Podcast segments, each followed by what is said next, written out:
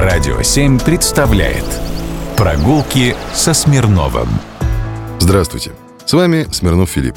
На прошлой неделе все московские паблики облетела печальная новость. В Москве случился пожар. В самом центре города пострадало от огня замечательное здание – усадьба Лопухиных. Это в Малом Знаменском переулке. Когда-то здесь был музей Рерихов. Сейчас это здание отошло музейному городку Государственного музея изобразительных искусств имени Пушкина. Но обо всем по порядку. Усадьба Лопухиных была построена в конце 17 века боярином Федором Лопухиным, отцом первой супруги Петра Великого. Участок здесь пожаловал своему тестю сам царь Петр I в 1689 году. Ну, как-то тут у Петра все наоборот было. Не родители однушку в Митино на свадьбу, а он тесть участок в Белом городе. В 1697 году Лопухина-старшего отправили воеводой в Тотьму под Вологдой. А через год царицу заслали в Покровский монастырь. Имение в Малом Знаменском переулке перешло в собственность брата царицы Авраама, которому царь покровительствовал. В 1716 году сын Евдокии Лопухиной и Петра, царевич Алексей, бежал за границу. И через два года началось расследование этого инцидента. Авраама Лопухина, знавшего о планировавшемся побеге, обвинили в государственной измене и казнили, а его владения конфисковали. Затем, и надо сказать очень быстро, царь пожаловал имение голландцу Жану Тамесу для организации полотняной мануфактуры. После смерти Петра палаты вернули Лопухиным.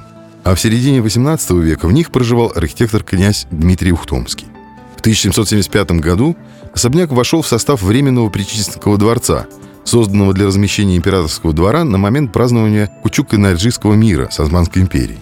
И в нем жил фаворит императрицы, как говорят ее марганатический тайный супруг Григорий Потемкин, которому дворец подарили.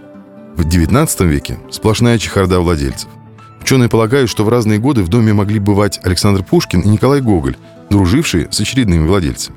Сохранилась также информация о конфузном эпизоде в истории дома. Один из очередных владельцев, князь Оболенский, оборудовал в усадьбе прачечную. Городская управа ликвидировала это предприятие довольно быстро, сочтя его безнравственным для исторической недвижимости. Про нравственность в 20 веке вообще не задумывались. После Октябрьской революции усадьбу передали в ведение ВЧК. Часть здания потом отдали под коммунальные квартиры, а в части имения открыли филиал музея Маркса и Энгельса. В 1989 году полуразрушенная усадьба была передана Международному центру Рерихов. В 1993 году здесь открылся их музей. Сейчас здание пустует. Его ждет очередная реставрация. Но уверен, прачечную не откроют. Прогулки со Смирновым. Только на Радио 7.